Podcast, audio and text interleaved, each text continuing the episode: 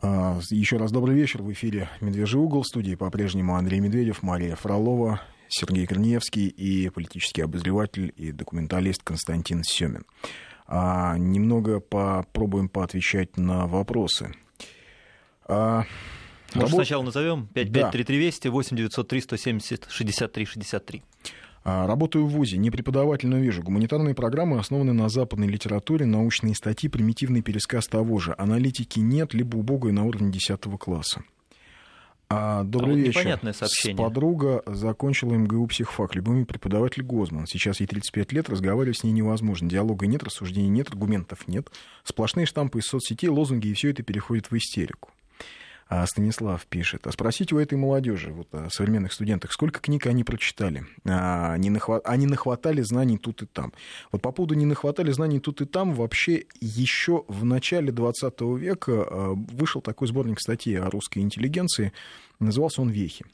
А, там, в общем, не последние люди в русском в русской мысли, в русской философии участвовали в написании этого сборника. Это был Струва, это был Франк, это был Бердяев, это был Булгаков, это был Гершинзон. И вот один из авторов, а, они довольно, а, они так препарировали явление вот э, такое, как русской либеральной интеллигенции, э, или, как называл ее нелюбимый Константин Александр Солженицын, образованщина, но слово-то хорошее, образованщина. Хороший, хороший. Вот.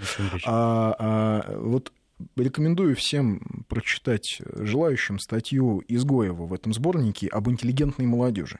Это как раз о русском студенчестве начала, 19, начала 20 века, а ровно о том, что э, студенты русские не учатся, а больше любят бунтовать, э, как говорят сейчас, тусоваться, вот высокомерно относятся к э, учению и науке, больше нахватывают вот каких-то эмоциональных вещей, а вот и потом это ложится в одну из характерных черт, как писал э, Изгоев, нашей интеллигенции вообще духовно высокомерной и идейно нетерпимой. А, то есть проблема-то не сегодня. А, причем мы отлично знаем, к чему эта вся штука привела в начале 20 века. Э, сборник статей Вехи был написан по итогам Первой русской революции 1905-1907 года, а потом случилась Вторая и Третья русская революция 17 года, сначала буржуазная, а потом большевистская. И мотором, топливом этих русских революций было как раз вот это вот фрондирующее, постоянно фрондирующее с властью студенчество. Это те студенты, которые выгоняли с кафедры профессоров за то, что те слишком уж лояльны к власти. Это те студенты, которые больше не хотели учиться, а больше хотели а, вот... Эм, как это сказать, больше хотели доказать сами себе и окружающим, что они вот не просто студенты, а что несут какую-то миссию, что, движущая они, сила что они какая-то движущая сила и так далее. И эм, итог-то оказался довольно плачевный. А вообще интересно еще, э, что касается русского либерализма как такового в середине XIX века Борис Николаевич Чечерин, русский известный юрист, написал статью о различных видах либерализма. Написал он ее в 1861 году. И э, очень... Э, я просто позволю себе процитировать а, процитировать оттуда довольно обширный кусок, но уж очень он времени. напоминает да. некоторые моменты сегодняшнего дня. Держась отрицательного направления, это прошу заметить, 861 год, оппозиционный либерализм довольствуется весьма немногосложным боевым снарядом. Он подбирает себе несколько категорий, на основании которых он судит обо всем. Он сочиняет себе несколько ярлычков, которые целиком наклеивают на явление, обозначая тем похвалу или порицание – ну, почти как лайки или дизлайки в Фейсбуке. Вся общественная жизнь разбивается на два противоположные полюса, между которыми проводится непроходимая и неизменная черта. Похвалу означают ярлычки. Община, мир, народ, выбранное начало, самоуправление, гласность, общественное мнение и т.п.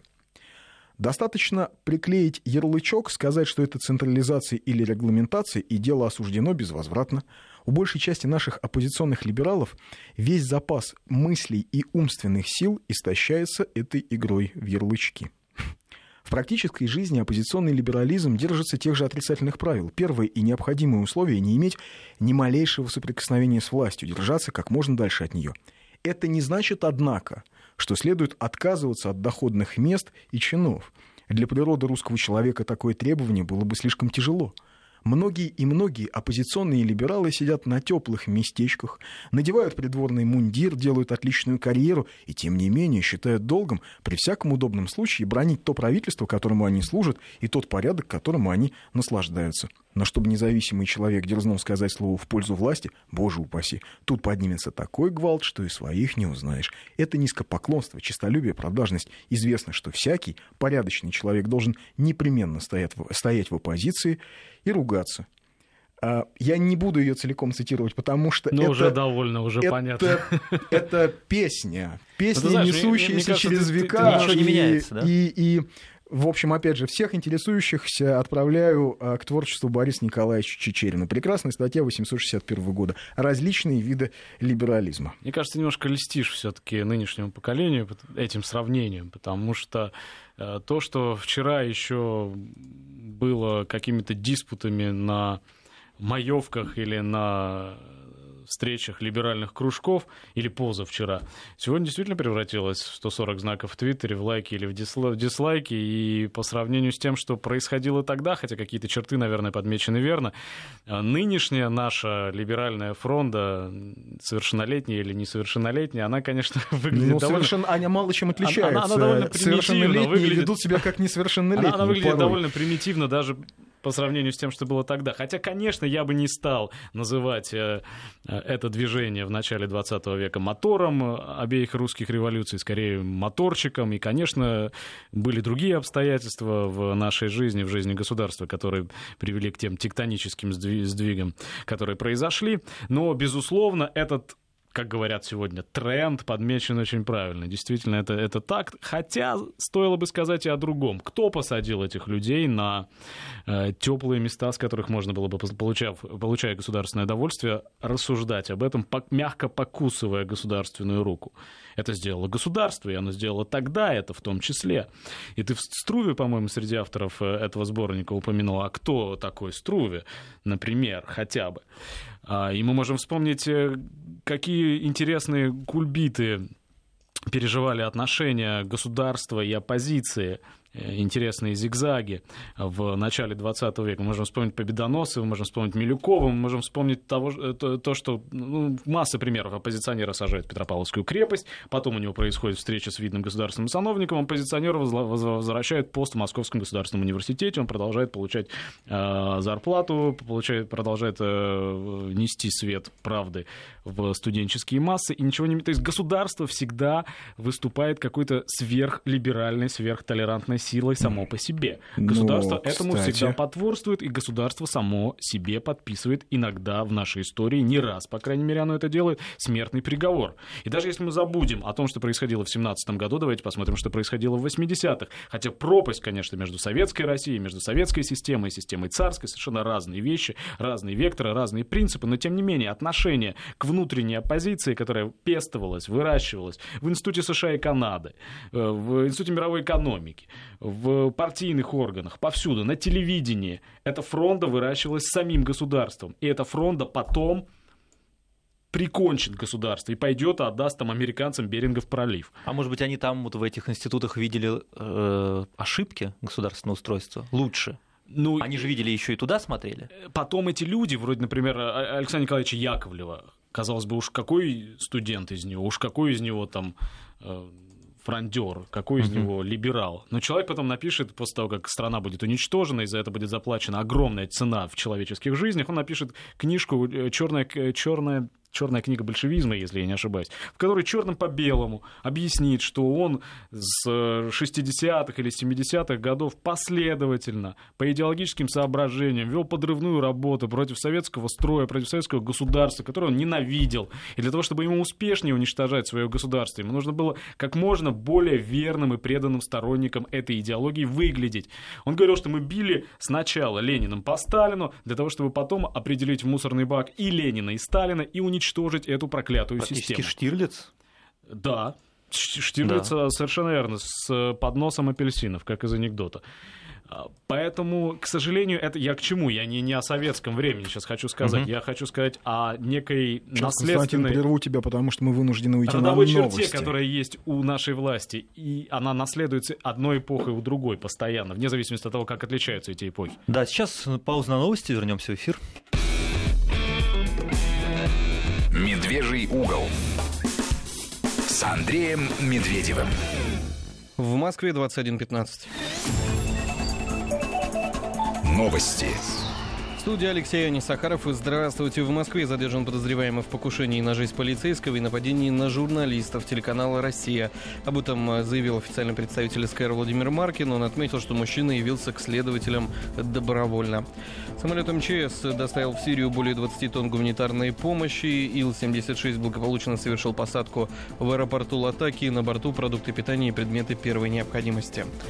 США предоставит дополнительную гуманитарную помощь Украине почти на 15 миллионов долларов. Об этом говорится в сообщении Агентства международного развития США. Коротко о погоде. В эти минуты в российской столице около трех тепла.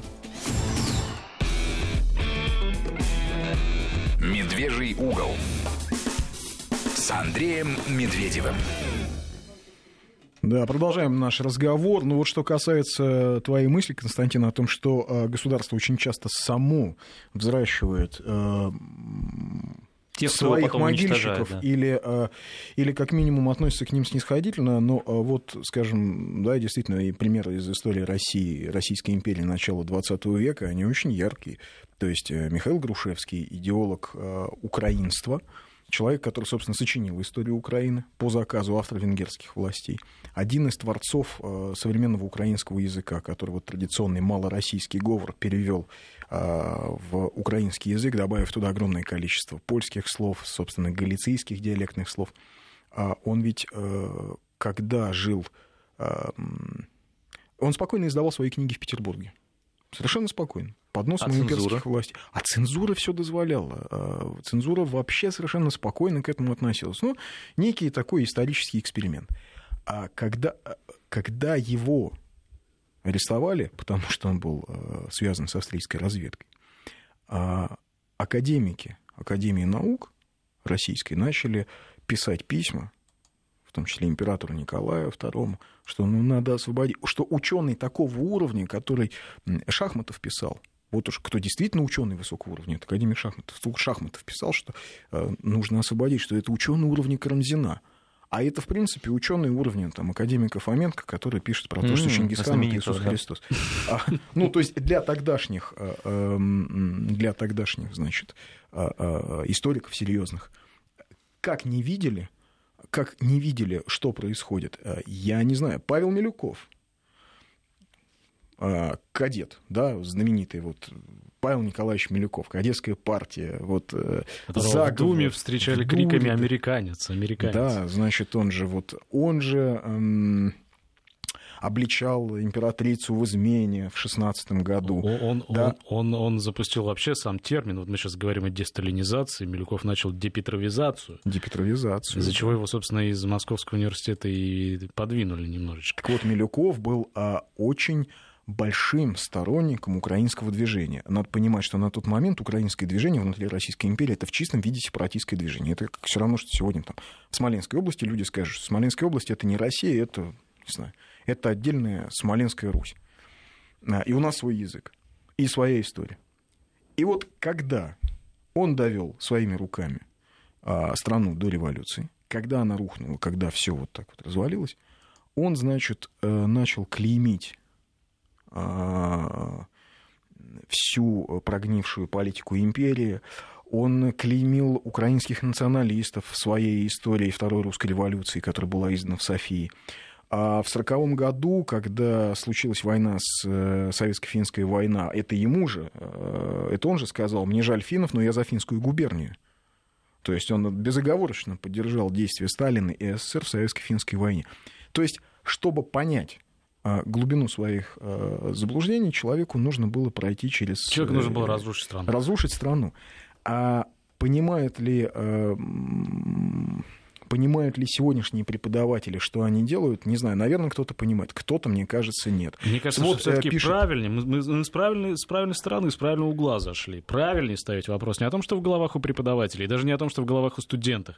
Студентов. Мы, студентов. Мы же довольно снисходительно сейчас говорим об этом. А вот что думает себе по поводу происходящего государства?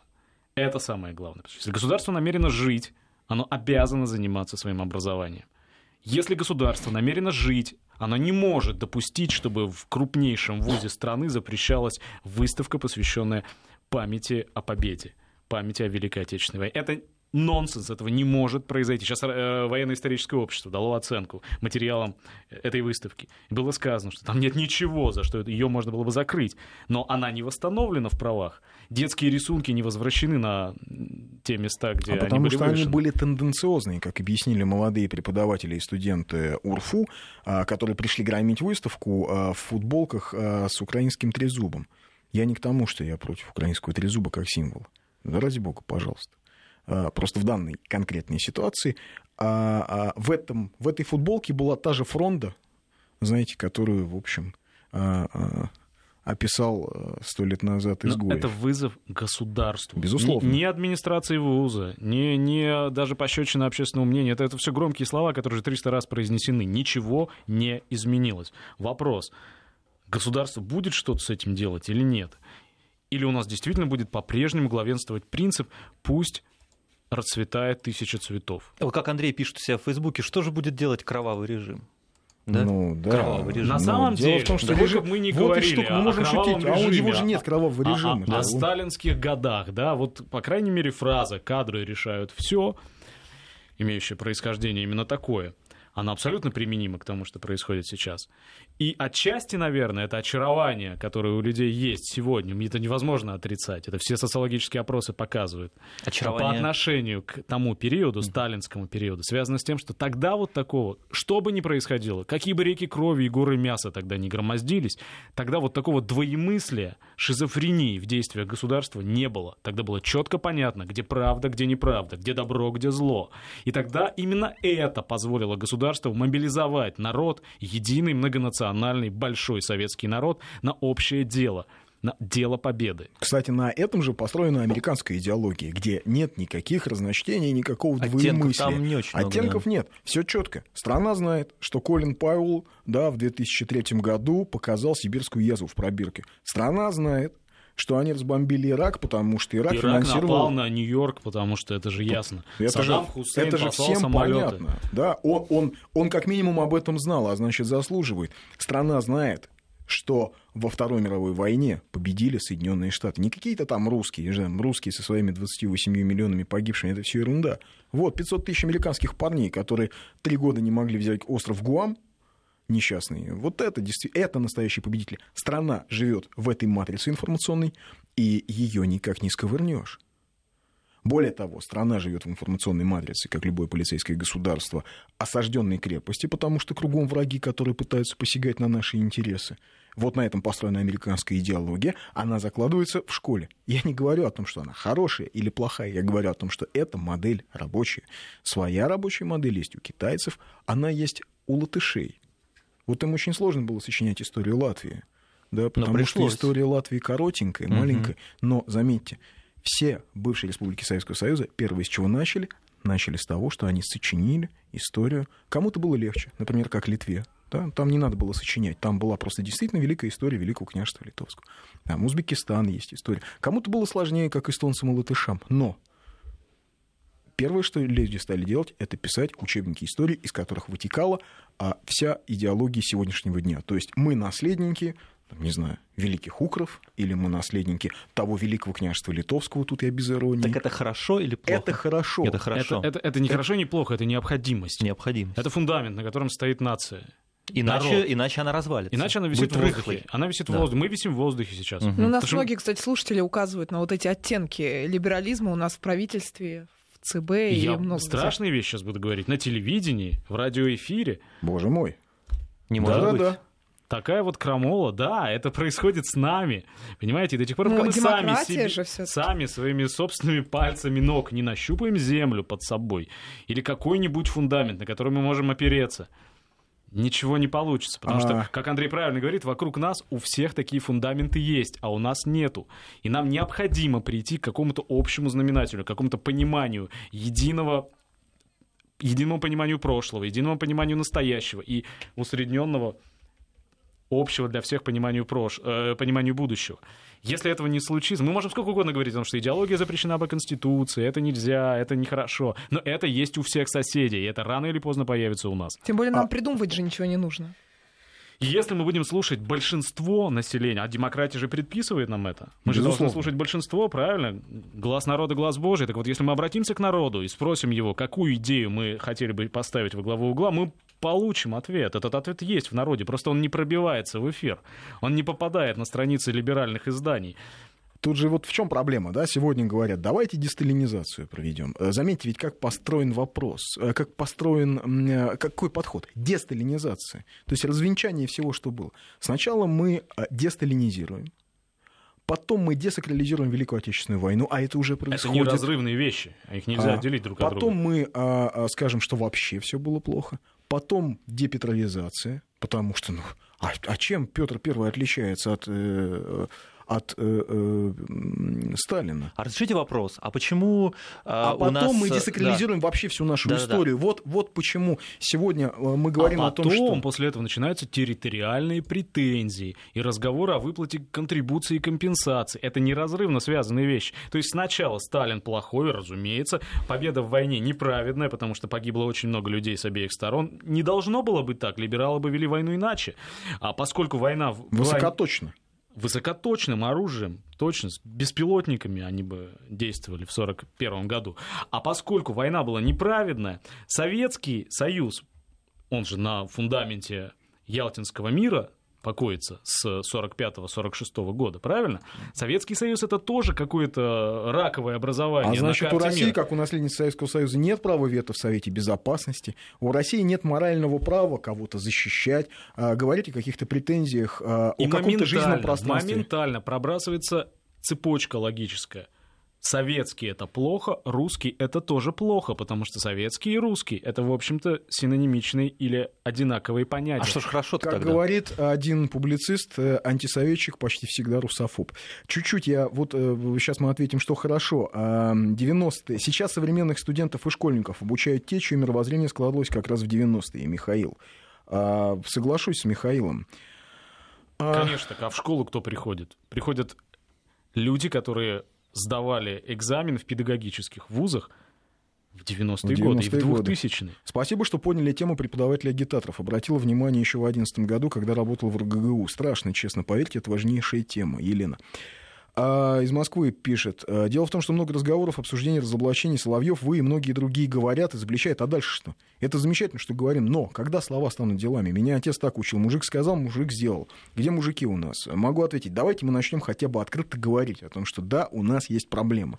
Да, у нас есть проблемы в образовании. Да, у нас в образовании сегодня закладываются мины замедленного действия, потому что вот, Константин, ты мне рассказывал, да, про э, обсуждение в Дальневосточном федеральном университете э, обсуждали Дальневосточную республику. Расскажи. А, дикая, ну, дикая вещь э, совершенно. Это, это, это, это, это, это, друг, это другая Нет. немножко история. Да? Это вопрос о, тоже о средствах массовой информации, когда включаешь эфир одного из них, и, и, и вдруг слышишь, что корреспондент э, пошел на такой гражданский подвиг, пролетел несколько часовых поясов, добрался до Владивостока, просто для того, чтобы записать интервью с преподавателем Дальневосточного федерального университета и поговорить о том, как а, функционировала Дальневосточная республика. С 18 с 18 по 21 год. Насколько есть, она была экономически Насколько она была независимой, самодостаточной. Это как раз тот сложный период, когда у советской власти не было еще достаточной сил для того, чтобы объединить всю страну под своим руководством, и были некие сложные отношения между дальневосточными, там, коммунистами в том числе, и коммунистами в Москве. Неважно, не суть. Слава богу, преподаватель попался грамотный, и преподавательница, э, женщина с таких достаточно патриотических позиций отвечала на достаточно, в общем, каверзные такие заковыристые вопросы, но суть-то в другом. Вбрасывается мем в массовое сознание через радиоэфир. Давайте поговорим о Сибирской республике, о сибирской самостоятельности. Давайте поговорим о ну, дальневосточной кстати, несколько лет назад, очень, на несколько лет назад очень серьезные проводились в Сибири конференции, а, в том числе студенческие как раз говорили о Сибирской республике, вспоминали вот эти попытки создания Сибирской республики, говорили, обсуждали модели экономические. Вот если сегодня Сибирь делится от России, проживет она одна или нет, как отдельное государственное образование. А самое интересное, что знаете, когда возникло движение так называемых сибирских областников, это вот э, сибирских сепаратистов среди сибирской интеллигенции, оно возникло практически одновременно с тем, как э, в Малороссии в Малороссии случилось восстание польское, очередное, поддержанное малороссами, которых уже поляки воспитали как украинцев. А вот сейчас это был трейлер, мы на уходим на новости. Да, 5533 200 8903 170 63 63. С Андреем Медведевым. Добрый вечер. Снова продолжаем разговор. Вот начали мы перед рекламной паузой, э, перед новостями говорить по поводу э, так называемого сибирского областничества, то есть сибирского сепаратизма, который возник в XIX веке. Так вот, я начал рассказывать о том, что возник он интересным образом. Ровно в тот момент, когда в Малороссии случилось, то есть это территория нынешней Украины, в Малороссии случилось польское восстание 863 года, 860 пятого там отголоски были. Так вот это восстание а, случилось, там в нем принимали участие в том числе и а, молодые малоросы, русские люди, которых убедили в том, что они уже не русские, а украинцы, и вообще их интересы совпадают с поляками, им нужно бороться с самодержавием. А в Сибири молодые интеллектуалы выдвинули лозунг о том, что Сибирь — это политическая и экономическая колония России, что нужно бороться против колониального гнета, что Сибирь должна получить автономный статус. Они называли себя сибирскими областниками. Их организация называлась «Общество независимости Сибири». А в Киеве э, незадолго до этого было, э, были арестованы члены Кирилла Мефодьевского э, братства. Тоже вот как раз первые такие серьезные сепаратисты малороссийские. Так вот, как говорит один наш коллега, совпадение не думаю, что одновременно, значит, в двух местах империи заговорили о том, что вот эти две окраины должны быть отделены. И вот то, что сейчас в вузах Сибири проводятся конференции по поводу экономической самодостаточности Сибири как отдельного международного субъекта, что а, бывшие лидеры, а, главы администрации, заксобраний, которые вот в 90-е крутились в этом политическом котле, сейчас они отставлены от этой политической жизни, но сейчас они активно принимают участие во всей этой полемике, во всех этих конференциях. Их не очень заметно, эти конференции, но они есть, они проводятся на, в основном на вузовских площадках. Это все разговоры о том, что Сибирь-то ведь и сама проживет. На Дальнем Востоке такие разговоры, на Урале, так в Урфу. На, к нам же подошли вопрос... на, на форуме «Территория смыслов». Девушки рассказали, что вот уже и поднимается вопрос о уникальном а, воронежском диалекте русского языка. Да. Это та же цель, да? Не так уж и связано. Абсолютно. С... Фрагментация России. Это угу. новые проекты Украины. То же самое происходит в Архангельской области. Там норвежцы очень сильно подогревают. Э, ну, норвежцы, наверное, в данном случае инструмент, я думаю, что финансируют из другого места э, разговора о том, что, дескать, поморы это отдельная нация со своим языком. Ну, скажем, поморский диалект русского языка выделял и Ломоносов. Да, действительно, как говорят поморы, отличается от того, как говорят, скажем, в Ростове-на-Дону. Как говорят в Москве, отличается от того, как в Екатеринбурге говорят. Я помню, как уральские франки выглядят, если что. Так что довести эту ситуацию можно до абсурда в любом Уральские регионе. франки это когда... Э, Уральская республика. Уральская республика. В 90-е. Да. Поэтому это, эти вещи, они в любом месте. Можем Бутово отделить, если что. Интересно, а почему франки? Бутовский язык найти или там какую-то свою мифологию выстроить вокруг, не знаю, чего, бутовского полигона. Поэтому это все конструктор. Вопрос лишь в другом. Мне кажется, что мы постоянно, указуя на эту вот невидимую, но присутствующую чужую волосатую лапу, которая пудрит мозги нашим студентам, которая выделяет гранты нашим преподавателям, сбивает с толку наше безупречное Министерство образования. Мы все время уповаем, вернее, не уповаем, а пеняем на какую-то внешнюю силу, вмешивающуюся в нашу жизнь. А где же наша, наш иммунитет, где же наша сила к сопротивлению? Вот то, что, э, о чем сейчас один из наших слушателей говорит, а где же действие? Где же действие? Справедливости ради, надо сказать, что все-таки не весь эфир и не все газетные полосы заполнены разговорами вроде нашего сегодняшнего разговора. И шансом поднять эту тему, просто начать это обсуждение и привлечь к нему людей, необходимо, конечно, пользоваться. Если, чем чаще мы об этом будем говорить, тем лучше. По крайней мере, с разговора необходимо начинать. Но то, что действий никаких не предпринимается, это совершенно точно. И мы понимаем, какие-то угрозы несет в себе для государства в целом. Не для каждого из нас в отдельности, не для сытой кормушки, полной кормушки, для каждого пропагандиста, который мы можем лишиться, если страна развалится. Если страна развалится... Лишаться все всего. Лишаться все всего. И в первую очередь лишаться надежд на любое будущее наши дети. Поэтому это касается каждого гражданина, пропагандиста или не пропагандист, поэт или гражданин, неважно. Либерал это касается... или государственник. Либерал или государственник. Это касается я не каждого. Очень, не, не очень могу понять, как э, там... Я вот общаюсь э, ну, с своими бывшими соучениками по журфаку МГУ, кто-то из них поддерживается жестко либеральных взглядов. Я все время спрашиваю, ок, ребята, хорошо, мы, вы смените власть, вот вы говорите, сменяем власть. Хорошо, она сменится, что будет дальше? И вы не думали, что будет хуже? Вы не думали о том, что а, а, тот, кто придет, может не справиться? Вы не думали о том, что в конце концов а, а, вот сейчас есть какие-то правила игры, они нам нравятся, не нравятся, придет кто-то, тот, кто будет менять эти правила Новая игры. метла по И совершенно не факт, что он придет законным методом, вот как в Грузии. Пожалуйста, ведь есть модель э, цветных революций. Грузия, Тунис, Египет. А, ну, нет, это не про нас. Да почему же не про нас? Страна, которая пережила три революции только за один век, только за один двадцатый век. Как же четыре? Четыре, я еще забыл 91 год. И а, пять, еще 93 год расстрел парламента. А, ну как? Ведь 93 год мы все забыли, а в Москве шли реальные уличные бои с танками, с БТРами, со спецназом, вот со всем тем, что мы сейчас видим даже не на Украине, а где-то вот. И, кстати, знаю, миротворчество наших либералов тогда во всей красе проявилось. Это те же самые люди, которые сегодня вот э, проливают слезинку по поводу уничтожающихся в Сирии боевиков, те же самые люди призывали распять, расстрелять, раздавить гусеницами защитников Белого дома в 93-м. Хотя это такие же граждане России, но да, без они суда, с другими взглядами. И, да, и так далее. Их тогда это не смущало. Так же как, ну, парадоксов здесь, конечно, очень много. Почему война в Сирии стала внезапно актуальной, внезапно вернула... А, а что с Донбассом? Почему? А куда делись эти, там, сколько, 30 тысяч, 20 тысяч маршировавших, а никуда делись.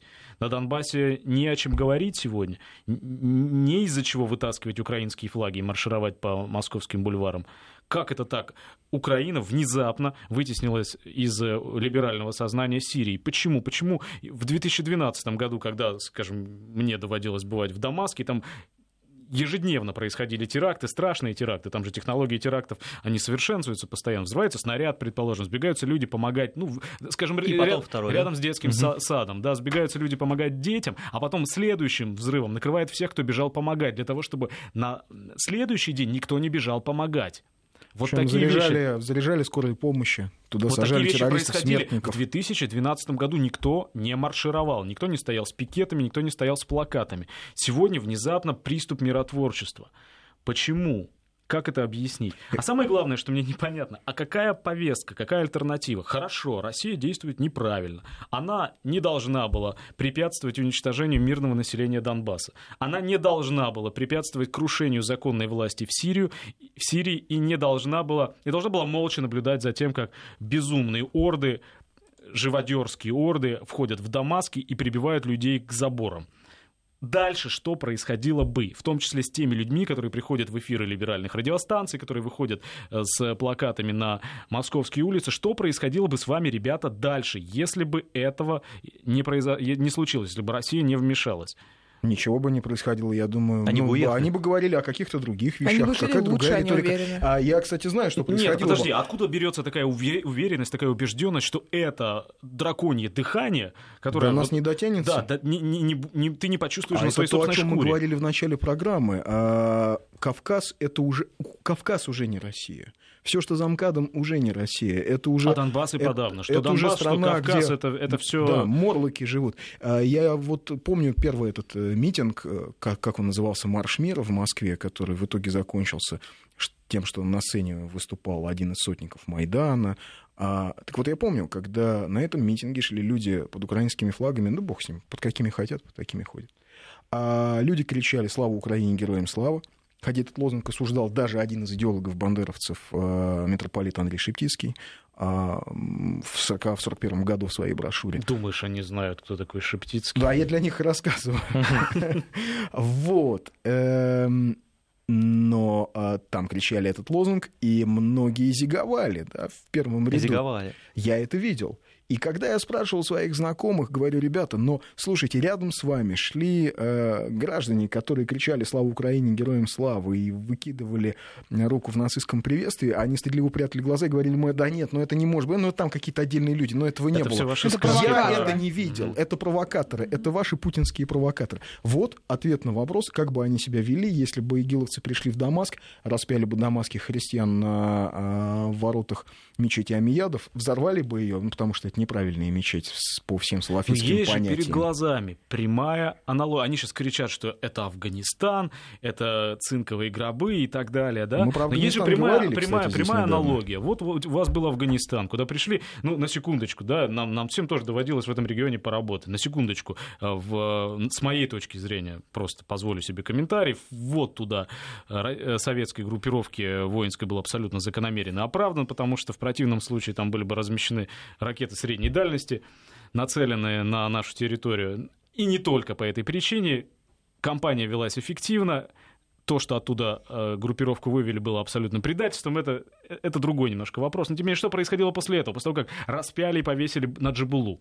Что происходило после этого? После этого переброшен был огонь гражданской войны в Таджикистан, где 200 тысяч человек или больше погибло в этой войне. Еще Закапывали людей во рвах, потому что негде было их хоронить, и засыпали известью. Во что превратился в Таджикистан? В трамплин для переброски наркотиков в, на, на территорию России. Сколько погибло за 20 лет, за 25 лет наших граждан? От героина От 30 тысяч героина. в год. 30 тысяч в год. Вот цена. Но война не осталась в Таджикистане. Она шагнула дальше. Она шагнула на Кавказ. И она пошла по периметру всего бывшего Советского Союза. Убежал кто-то от войны. Спасся кто-то от этого. Кто, кого-то кто-то оставил в покое. Вы решили, про- вы получили мир? Нет. Вы избавились от войны? Нет. У нас сейчас Да, новости. 5533 Вести, 8903 170 63 63. С Андреем Медведевым. Еще раз добрый вечер. Прям два сообщения очень хочу прочесть. Митрофан из Кемеровской области нам пишет. А вот в КНДР, то есть в Корейской Народно-Демократической Республике, нет фронта. Ну, то есть Там с властью. чётко, конечно. Там все окей, вас бы туда, нас бы с тобой. И вот второе сообщение, опять из Кемеровской области. Сегодня Кемерово прямо меня радует. Федор пишет, привет пропагандистам-особистам. Вы опять за старое, промывать мозги. Да здравствует Министерство правды. Эх, как вам не хватает пятерочки. Федор, чувствуется, историю вы плохо учили. А Если уж э, на- тогда уж, наверное, троечки. Может, вы имеется в виду имели магазин «Пятерочка»? магазин пятерочка. Промывать можно то, что есть. Ну да. Для того, чтобы что-то промывать, это что-то должно быть. Знаешь, я смотрю сейчас просто в Твиттере на фотографию барышни. Очевидно, она, предваряя проанонсированный тобой протест, уже вышла на улицу с плакатом «Крошка, сын». К отцу пришел и сказал, «Кроха, давай, папка, всех бомбить, это же неплохо». Вот такое вот сочинительство а, парнокопытное немножечко, простите мне, по внешне. В смысле, а, Ну, ну, ну, парно в- или порно копыт? Парно, парно. Ну, не Острые хочу никого шутки обидеть, пошли. да, такой хипстерский немножечко вид у э, протестующий. Я просто понять не могу. Вот папка всех бомбит сегодня, а вот то, что, скажем, параллельно Саудовская Аравия стирает одно- один за другим э, города в, в Йемене, за неделю э, три или четыре свадьбы разбомбили, там по 40 человек мирных жителей, а то, что в Кундузе, в Кундузе. Кундузе, э, а то, что в Ираке, а, а Фалудже, а, а вот этого не было всего. Причем да? вот интересно, что иракскую войну мы с Костей наблюдали с а, Двух двух разных точек. очень интересных Да. точек. То есть я находился в Ираке, в Багдаде, собственно, в конце, в конце марта, начале апреля 2003 года, и я видел, как город стирает с лица земли. А Костя был на американском авианосце и видел, как к этому готовятся. То есть он видел, как подвешивают бомбы, как которые лётчики- упадут на тебя,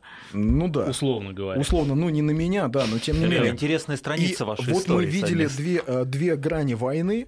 А, а, То есть я видел э, смерть, разрушение, потому что американцы вообще не заморачивались. Когда им нужно было снести, э, у- они, у них были, например, разведданные, что а, Саддам или верхушка его сегодня ночует в этом квартале. А они квартал стирали с лица земли целиком. А Костя видел людей, которые прилетали, мы потом говорили об этом на а, а, туда, на Теодора Рузвельт, да, по-моему. Э, Гарри Трум. Гарри Труман. И это были веселые парни, победители, вот как, как из американских фильмов такие. Да, и тогда это ни у кого не вызывало вопросов. Тогда этого не было. С другой стороны, конечно, мы всегда слышим, но э- это же не мы, это же не наша страна бомбит, а теперь наша. С этой точки зрения, если, ну, понятно, да, что на Ближнем Востоке идет то, что называется прокси-войной. Это война другими средствами. Ну да. Это противоборство тех же самых крупнейших держав, одна из которых наша, э, которая ведется опосредованно с участием сторонних акторов, как говорят политологи сегодня.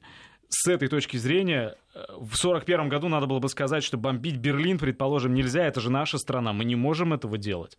Мы не можем этого делать. Ну, конечно, Правильно? как наша страна может бомбить мирный город как, Берлин? Как наша страна может э, такими вещами заниматься? А то, что делают они, это нас не касается. Это не важно. Давайте не будем передергивать, давайте не будем сравнивать. И вот выходит девочка с плакатом «Крошка, сын к отцу пришел». И понимаешь, я, я вот чувствую, смотрю в эти э, глаза чистые и незамутненные, и я понимаю, что здесь, наверное, агитация и пропаганда бесполезна. Нас обвиняют в том, что мы промываем мозги. Здесь действительно, я боюсь, стоп, остановись.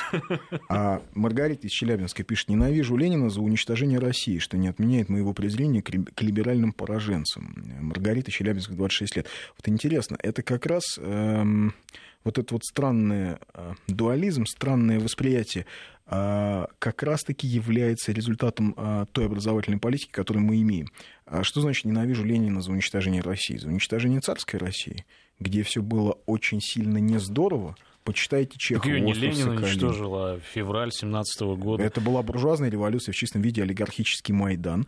Но, а, собственно, Ленин и большевики, да, подменив собой царскую власть, но они как раз-таки постарались восстановить Российскую империю в максимальных ее границах. Ну, не смогли вернуть Финляндию по ряду причин. Пришлось а, Западную Русь возвращать уже потом, в 1939 году. Как бы к ним ни относиться, кровавые, плохие, кровожадные, неважно но империю уничтожили не они. Они участвовали в этом процессе, участвовали. но уничтожили ее во много, в гораздо большей степени ее уничтожили те люди, наследие которых, интеллектуальное наследие, мы сейчас обсуждаем да. в том числе. В том числе те люди, которые находились у власти, к сожалению. А вот каверзный вопрос нам задали из Нижегородской области. Как ваш патриотизм объяснить часы Пескова? Да никак, патриотизм он сам по себе, Россия сама по себе. Часы, люди, они приходят и уходят. Ребят, не вдавайтесь в мелочи, не путайтесь в этих симулякрах, которые вам подкидывают. А, а, а тут того, а, а я не либеральный, можно... не либеральный, а не о том речь. Вы за часами, за машинами, еще за какой-то ерундой. Есть, они нет. Я вообще не знаю. Это вообще меня не касается. Я знаю, что у меня есть страна, которая сегодня в беде. И а, а, в каких-то местах, да, здесь неладно, тут неладно, тут не здорово, а здесь хорошо. Но мы в этой стране живем. И а, в нашей стране. И она должна остаться остаться. Да бог с ним, с чиновниками, это все Нет, мелочь. не бог с ним. Мы, мы не, не аплодируем этим вещам. Нельзя сказать, что мы раз мы бомбим Сирию, то мы, предположим, готовы рукоплескать Васильевой. Это не связанные вещи, это разные вещи. Но когда вы нам говорите, что давайте уберемся, скажем, и, и позволим убивать людей на Донбассе... Потому или, что у нас есть там, не знаю, проблемы с, воры. с коррупцией, да, или у нас там он в целом, вот у нас там, значит, целую республику, всю верхушку республики Коми арестовали. Ну какой Донбасс? Так Мне это знаешь, что напоминает? Не связано. Красная икра, которую жрет Жданов в Ленинграде, когда блокадное население... Персики, персики да, да, и персики. Когда э, люди продолжают вести бессмысленное сопротивление, обрекая себя на смерть, тогда как исход битвы за Ленинград очевиден. Ведь его же можно было сдать, правильно? И сэкономить большое количество жизней таким образом. Ну да, если бы их только немцы не, не расстреляли. Ну, если верить э, вот тем, кто проводит у нас опросы в эфире а там Кстати, знаете, да, очень интересная штука, что вот про то, что Жданов объедался пирожными, а нет э, свидетельств людей, которые со Ждановым работали рассказывала об этом писательница, Народная которая от кого-то как-то что-то услышала. То есть э, люди, которые... Это опять-таки мем. Своего охранники да. Жданова, члены, э, ну, те, кто в Смольном работал реально, они это не вспоминают, они другие вещи вспоминают. Ну, это, же, это же, это же а, отчасти, это, это тоже инструмент психологической борьбы. Когда ты внушаешь своему оппоненту, своему противнику, людям, которые составляют его там, вооруженные силы и населению просто. Что сам ты ничтожество, и управляет тобой вокруг, ничтожество. Огля, оглянись назад, за у тебя за спиной воюешь, сплошные да? предатели. Угу. Тебя уже сдали давно. Политрук тебя продал, да. как написано Красноармейцы, не верьте. Еврейский политрук вам лжет. В немецком плену вас ждет белый хлеб и хорошее обращение. Вот это все все эти симулякры, которые нам вбрасывают, шубохранилища, часы, там вот это все. Ребята, это и есть те самые нацистские листовки. Это то же самое. И не надо на это просто вестись. Нужно э, фильтровать. Страна, она все равно есть и будет. И э, Россия это не чиновники, не всегда чиновники. И Россия... Э, это не часы. Да, абсолютно. И когда э, вот этими понятиями апеллируют, а вот они все коррупционеры. А кто все? А вот Единая Россия, партия жуликов и воров. То есть Аркадий Новиков, лучший ресторатор страны, который с нуля, там, с 90-го года выстраивал ресторанную империю, который вошел в итоге в Политсовет Единой России, он, что ли, жулик и вор? Ребят, мало бизнесменов, которые ну, выстроили бизнес с нуля. всех. Которые выстроили бизнес да. с нуля, а в 90-е в очень сложной ситуации э, вошли в политику. Они, а, они все жулики и воры, что ли? Я бизнесменов защищать не возьмусь, ни рестораторов, никаких других, но э, в любом случае, какие бы жулики и какие воры бы ни были, никакой проекции на ситуацию на Украине или в Сирии это иметь не может по определению. Там люди расставались с жизнями, в том числе ополченцы, которые, например, ехали на Украину, не потому, что жулики и воры, а потому что есть священные понятия, есть представление о добре и зле. В головах у все-таки у большинства в нашем народе пока еще. Что будет через поколение, я не знаю. Но это с часами и с прочими вещами, с шубами никак не связано. Да, абсолютно. И я... То есть какие-то социальные проблемы, они не отменяют а, того, что Россия должна есть и быть, и то, что она должна а, играть определенную роль. Вот, кстати, многие говорят о пенсионерах, о детях. Э, Причем, ну, я вижу в Фейсбуке много таких постов, что вот тут больные раком дети, а Путин отправляет войска в Сирию, вместо того, чтобы деньги направить этим детям. Почему вместо? Ну, ну, ну потому это, что... А, а, как, ну, собственно, а как это то же самое. А, да. а, тратим на Олимпиаду, а пенсионеры голодают. Тратим вот на это, а оно вот так. То есть люди мыслят вот категории вот э, люди своего, своего Людям домика а, маленького. вбросили а людям вбросили симулякры, за которыми они идут, как э, за морковкой, понимаете? Вот в чем штука. А, от серьезных... Вот смотрите, а, а, я, не, я даже не буду сравнивать, что где-то там э, в Америке, скажем, 25% населения живут не имея медицинской страховки, и Америка... У там... них негры голодают, скажу тебе. Да. Это извечный пропагандистский да, да, штамп. Да, да, да. Даже не про это. А, а, одно другому не мешает. У нас, э, да, а, онкология — это чудовищная проблема. От нее не только дети умирают. Это не отменяет того, у что в стране экономика строят... это чудовищная проблема. Что Давайте в стране строят медицинские к происходящему все-таки не... у, нас, у нас выработался какой-то отвратительный стереотип поведения гражданского. Государство тебе должно, а потому что ты самостоятельная личность, и ты платишь государству налоги. Давайте исходить из того, что в 1991 году наше с вами общее государство было уничтожено, втоптано в грязь, унижено и растоптано – и из этого страшного состояния наше государство до сих пор не выбралось. Государство наше такое же по-прежнему, несмотря на все успехи, несмотря на все Су-34, по-прежнему во многих ипостасях государство наше такой же инвалид. В экономике, по крайней мере, точно. В образовании мы говорим об этом сегодня точно. В медицине совершенно точно. У нас огромное количество язв. Но это не государство язвы, это наши язвы с вами. Абсолютно, Они потому что чиновники это же... кто? Это мы с вами. Полиция, которую мы обвиняем в чем-то. Это тоже мы с вами, это наши одноклассники. А, Нет, это, это не попытка переложить на слушателей, на, на аудиторию ответственность за те ужасы, которые иногда происходят. Да, товарищи. Да. Спасибо вам На всем этом большое. мы должны закончить. А, всем хороших выходных. Это был «Медвежий угол». Спасибо, до свидания. Всего до доброго. Счастливо.